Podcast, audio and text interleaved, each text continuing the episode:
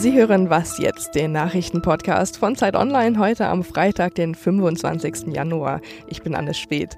Wir sprechen heute über das Weltwirtschaftsforum in Davos und darüber, wie belastend auch sehr frühe Fehlgeburten sein können. Jetzt aber erstmal die Nachrichten. Die Lage in Venezuela spitzt sich weiter zu. Zwei Präsidenten ringen da ja gerade um die Macht. Auf der einen Seite der eigentliche Präsident Nicolás Maduro, der vom Militär unterstützt wird, und auf der anderen Seite der Oppositionsführer Juan Guaido. Der hat sich diese Woche selbst zum Präsidenten ernannt und hat auch international mehr Anerkennung, unter anderem von Deutschland und auch von den USA. Bei den Auseinandersetzungen beider Lager sind diese Woche schon 26 Menschen ums Leben gekommen. Die USA haben deshalb jetzt auch schon damit angefangen, aus Sicherheitsgründen Diplomaten aus dem Land abzuziehen. Maduro wirft den USA vor, einen Staatsstreich in seinem Land zu organisieren und will deshalb alle diplomatischen Beziehungen zu dem Land abbrechen. In den USA selbst gilt immer noch der Shutdown, also der Haushaltsstillstand. Gestern ist der Versuch gescheitert, den zu beenden. Der Senat hat über zwei Vorschläge abgestimmt, wie es in dem Streit weitergehen könnte, aber keiner der beiden Vorschläge hat die nötige Mehrheit bekommen. Trotzdem kommt etwas Bewegung in den Konflikt.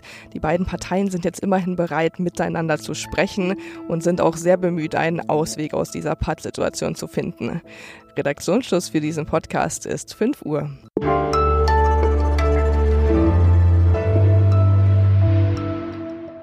Mein Name ist Simon Gaul. Guten Morgen. In Davos geht heute das jährliche Treffen des Weltwirtschaftsforums zu Ende. Insgesamt haben sich in dem Schweizer Skiort wieder mehr als 3000 Menschen getroffen. Staats- und Regierungschefs, hochkarätige Wirtschaftsleute, Forscher und auch Mitglieder aus der Zivilgesellschaft haben teilgenommen und debattiert über die großen wirtschaftlichen, politischen und gesellschaftlichen Herausforderungen und Fragen unserer Zeit. Sie haben versucht, vielleicht den ein oder anderen Lösungsansatz voranzutreiben und vielleicht unsere Welt ein kleines bisschen besser zu machen oder zumindest Denkanstöße dafür zu liefern. Mein Kollege Markus Gatzke aus der Politik- und Wirtschaftsressortleitung von Zeit Online ist für uns in Davos dabei. Ich habe ihn hier am Telefon. Hallo Markus. Hallo Simon. Das Motto in diesem Jahr war Globalisierung 4.0. Was kann man sich denn darunter vorstellen? Das sagt eigentlich alles und nichts. Naja, Globalisierung ist quasi immer so ein überbordendes Thema in Davos. Das Forum spiegelt immer die größten Herausforderungen, in denen sich die Welt, die internationale Gemeinschaft gerade gegenüber sieht. Und das hat natürlich immer irgendwie auch was mit Globalisierung zu tun. Ähm, in diesem Jahr geht es auch in Teilen Industrie 4.0, das heißt Globalisierung 4.0 heißt, wie wird sich der Arbeitsmarkt künftig verändern? Wie wird sich die Digitalisierung des Arbeitsmarktes auf Jobs, auf Wirtschaftswachstum auswirken? Das Forum ist aber grundsätzlich eine Veranstaltung, zu der ganz viele Experten, Politiker, NGO-Vertreter zusammenkommen, um über alle möglichen Themen zu diskutieren. Äh, sei es der Klimawandel, sei es geopolitische Krisen, äh, sei es einfach auch die Polarisierung der Gesellschaft, äh, der zunehmende Nationalismus. In Davos werden keine Beschlüsse gefasst, aber es findet, glaube ich, ein einzigartiger internationaler Austausch statt. Was waren denn in diesem Jahr die spannendsten Debatten? Naja, spannend sind vielleicht immer die Debatten, die nicht auf dem Podium stattfinden. 2017 und 2018 war das Thema sozusagen neben dem Podium Donald Trump. 2017 gerade gewählt, 2018 äh, ist er erstmals da gewesen. In diesem Jahr gibt es mehrere solcher Themen, die eher auf dem Flur diskutiert werden. Und das ist in diesem Fall Brexit. Natürlich ist das auch Thema in den, in den, in den, in, äh, auf den Veranstaltungen, aber interessant ist, dass es auch auf den Fluren bestimmt ist. Alle reden über das Chaos in London. Und haben die Leute Angst vor dem Brexit? Naja, Angst ist vielleicht übertrieben, aber man hat schon eine Sorge. Also vielleicht, vielleicht einen Schritt zurück. Es herrscht ein großes Unverständnis darüber, was die Briten da veranstalten. Auch hier weiß keiner, was die eigentlich wollen. Aber gleichzeitig gibt es natürlich keine Angst, aber eine Sorge, dass das am Ende in einem harten Brexit endet und damit große ökonomische, soziale und politische Schäden anrichtet. Theresa May, die britische Premierministerin, hat ihre eigene Teilnahme in Davos kurzfristig abgesagt wegen eben dem Brexit. Und auch US-Präsident Donald Trump und der französische Präsident Emmanuel Macron sind wegen innenpolitischer Probleme ferngeblieben. Was sagt denn das über Davos aus, also über das Wirtschaftsforum? Verliert das so ein bisschen an Bedeutung? Nein, ich glaube nicht. Ich glaube, ähm, äh, dass die Absagen einerseits sagen die was über den Zustand dieser Welt äh, aus. Alle drei haben abgesagt wegen, äh, sagen wir, innenpolitischer Probleme, die sich aber in den Themen von Davos spiegeln. Äh, vor wenigen Tagen hat das Weltwirtschaftsforum seinen Risikobericht vorgelegt und darin nennt es sozusagen die größten Probleme oder die größten Herausforderungen, vor der die Welt gerade steht. Das ist die zunehmende Ungleichheit, das ist die gesellschaftliche Polarisierung, der Nationalismus und der Klimawandel. Und wenn man so will, haben alle Absagen damit zu tun. May muss sich mit dem Brexit auseinandersetzen, kann ich nach Davos fahren. Das ist auch eine Form von Nationalismus. Macron muss sich mit den Gelbwesten auseinandersetzen. Das ist vielleicht Ausdruck der, einer Unzufriedenheit im Land, einer Polarisierung, einer zunehmenden Ungleichheit. Und Trump, ja, da muss man nicht viel mehr zu sagen zu Trump. Nee, das muss man nicht. Danke, Markus. Gute Zeit dir noch in Davos. Tschüss.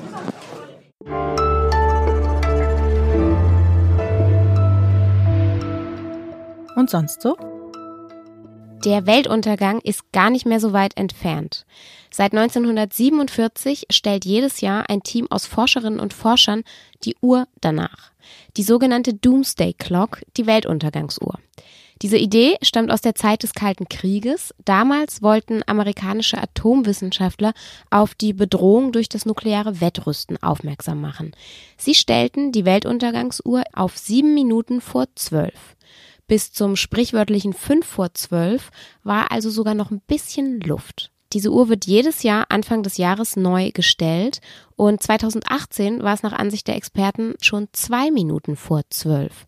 Sie nannten als Begründung die Untätigkeit von Donald Trump und anderen Weltpolitikern gegenüber dem Klimawandel und natürlich immer noch der Gefahr eines Atomkriegs. Ja, gestern war es wieder soweit und die Entscheidung für 2019 ist, es bleibt dabei. Es ist zwei vor zwölf.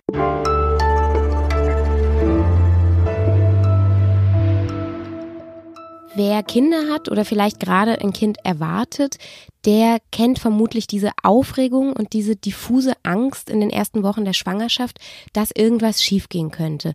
Statistisch gesehen verlieren doch gar nicht so wenige Frauen in den ersten drei Monaten ihrer Schwangerschaft das Kind. Wenn es dann aber tatsächlich passiert, macht es dieses Wissen nicht unbedingt einfacher. Meine Kollegin Caroline Würfel aus dem Entdeckenressort von Zeit Online hat zusammen mit Mohammed Amjahid von der Zeit mit Frauen gesprochen, die eine oder mehrere Fehlgeburten erlitten haben. Und Caroline ist jetzt bei mir hier im Studio. Hallo. Hallo Simon. In eurem Text habe ich auch eine Statistik gelesen, die war mir vorher gar nicht so ganz klar. Und zwar schreibt ihr, dass Frauenärzte schätzen, dass jede Frau in ihrem Leben mindestens eine Fehlgeburt erleidet. Kannst du das ein bisschen einordnen? Diese Zahl, die ist ja erschreckend hoch. Absolut. Ähm, also die Frauen, die wir getroffen haben, die hatten vor allen Dingen frühe Fehlgeburten. Ähm, genau, es gibt die eine Statistik, die sagt, jede Frau hat eine Fehlgeburt. Es gibt die andere, die ist ein bisschen ähm, sozusagen weniger dramatisch, die sagt, 10 bis 20 Prozent der Frauen erleiden eine Fehlgeburt diese Zahl, jede Frau, setzt sich natürlich auch daraus zusammen, dass es Frauen gibt, die mehr als eine Fehlgeburt haben. Also dementsprechend haben dann andere Frauen keine. Aber wenn man das runterrechnet, könnte man auf jede Frau kommen und vor allen Dingen ein wichtiger Punkt ist ja auch, dass ähm, frühe Fehlgeburten ähm, auch Fehlgeburten sind, die zum Beispiel in den ersten zwei oder drei Schwangerschaftswochen stattfinden und die lassen sich natürlich sehr schwer überhaupt bemerken. Also es kann auch sein, dass einfach der Zyklus einer Frau ein bisschen verlängert ist und sie gar nicht gemerkt hat, dass sie schwanger ist, ähm, aber natürlich dann auch eine frühe Fehlgeburt hatte.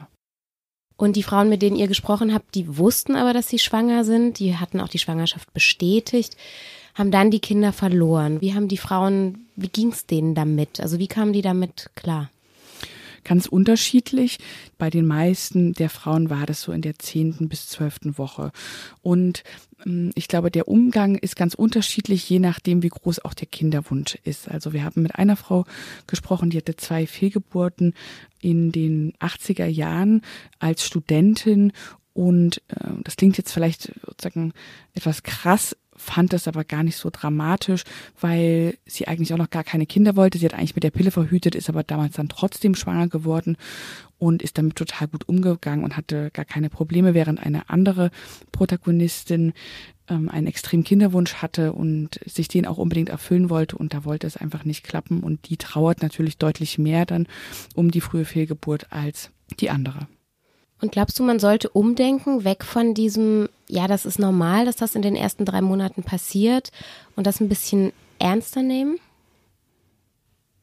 Ich glaube, das ist bei so vielen, wie bei so vielen Dingen im Leben, dass äh, die Menschen ganz unterschiedliche Emotionen und Gefühle zu Ereignissen in ihrem Leben haben und vor allem mit Ereignissen, die mit ihrem Körper zu tun haben. Und ich glaube, dass man da jede Person individuell ernst nehmen muss und dass Frauen, ähm, dass man, glaube ich, ihnen am meisten damit hilft, indem man ihnen zuhört. Das haben wir auch gemerkt, dass der Gesprächsbedarf extrem hoch ist. Wir hatten am Ende wirklich eine riesen Auswahl an Frauen, die bereit waren zu reden und die gesagt haben, es ist total wichtig, dass man das auch mal sagen darf, dass man sagen darf, ich bin traurig, was überhaupt gar nicht heißt, dass ähm, diese Frauen dann sozusagen für immer ähm, diesem Kind hinterher trauern, aber alleine, dass es, ähm, dass man das ausleben darf, glaube ich, diese Trauer um es geht ja gar nicht um dieses bestimmte Kind, sondern die Idee eines Kindes und eines Lebens, was man mit diesem Kind gehabt hätte.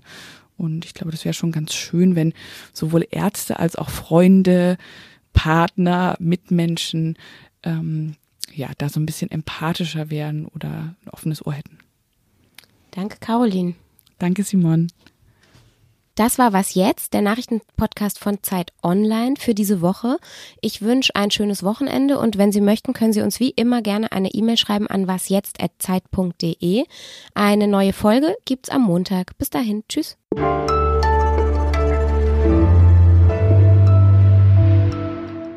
Hattest du das Gefühl, dass Mohammed einen anderen Blick darauf hatte als Mann, als du als Frau?